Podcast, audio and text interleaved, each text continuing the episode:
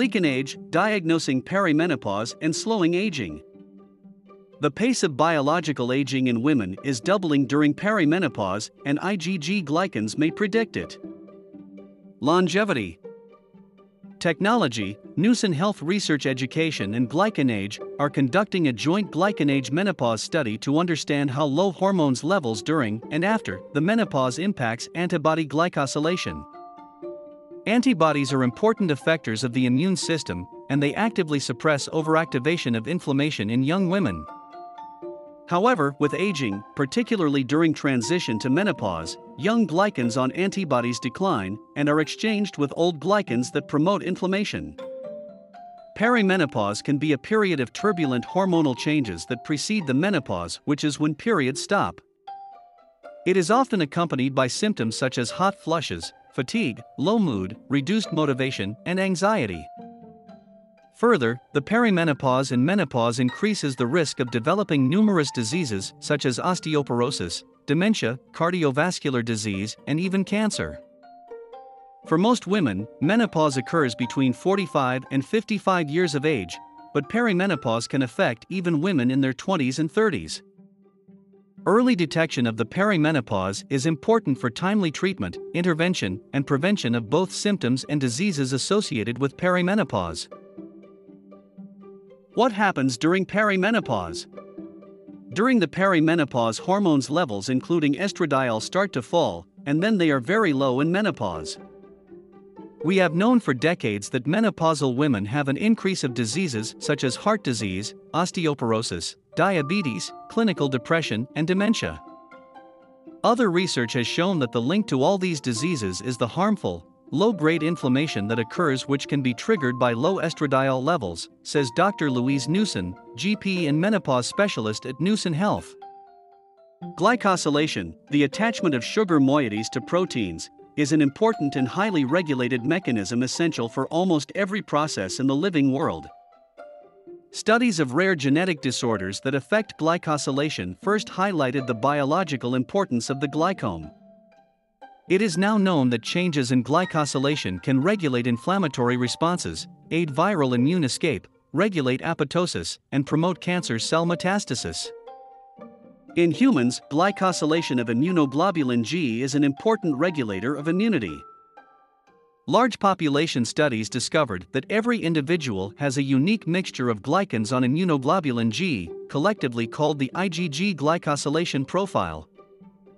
The aging process is associated with the transition of an individual's IgG glycan profile from young and anti inflammatory to old and pro inflammatory. In females, this change is particularly pronounced in the time preceding the average age of menopause. This observation led to the theory that estrogen may be regulating IgG glycosylation, which may explain why the IgG glycome in premenopausal women reflects an apparent lower biological age. Developing a test for perimenopause. Using glycoprofiling technology, a recent randomized placebo controlled clinical study, conducted at the University of Colorado Anschutz Medical Campus, demonstrated that deprivation of gonadal hormones resulted in a median increase of glycan age of 9. 1 years. Moreover, treatment with transdermal estradiol therapy completely prevented the increase in biological age. This result suggested that estradiol could be a factor that defines the glycan age of an individual.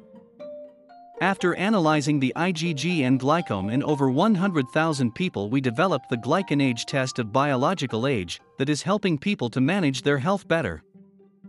Recently, our focus has shifted to perimenopause, since our initial data suggested that women experience increased pace of biological aging in this period. In this current large study, on a unique cohort of twins, performed in a collaboration with Professor Tim Spector and his team, we managed to confirm this observation, says Gordan Lauc, Chief Scientific Officer of GlycanAge. To validate these findings, the association of IgG glycome changes with perimenopause was explored by analyzing IgG N-glycome composition in 5,080 samples from 1,940 females at multiple time points during their transition from premenopause to menopause. The study, conducted in collaboration with the Department of Twin Research and Genetic Epidemiology of the King's College London, is still undergoing independent peer review, but the performed analysis shows that the pace of aging of the immune system significantly increases during perimenopause, which is when estradiol levels start to decline in women. First results of this study have just been released in a form of a preprint posted on the MedRxiv repository too. Linking health and perimenopause.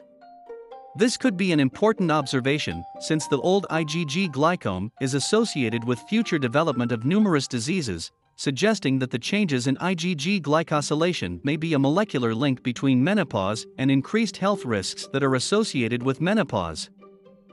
GlycanAge believes that IgG glycans may prove to be an ideal marker for determining the perimenopause. The pace of biological aging during perimenopause was more than double of the normal pace, and we are looking forward to more research in collaboration with Newson Health to see whether this can be prevented by hormone replacement therapy, says Gordan Lauc.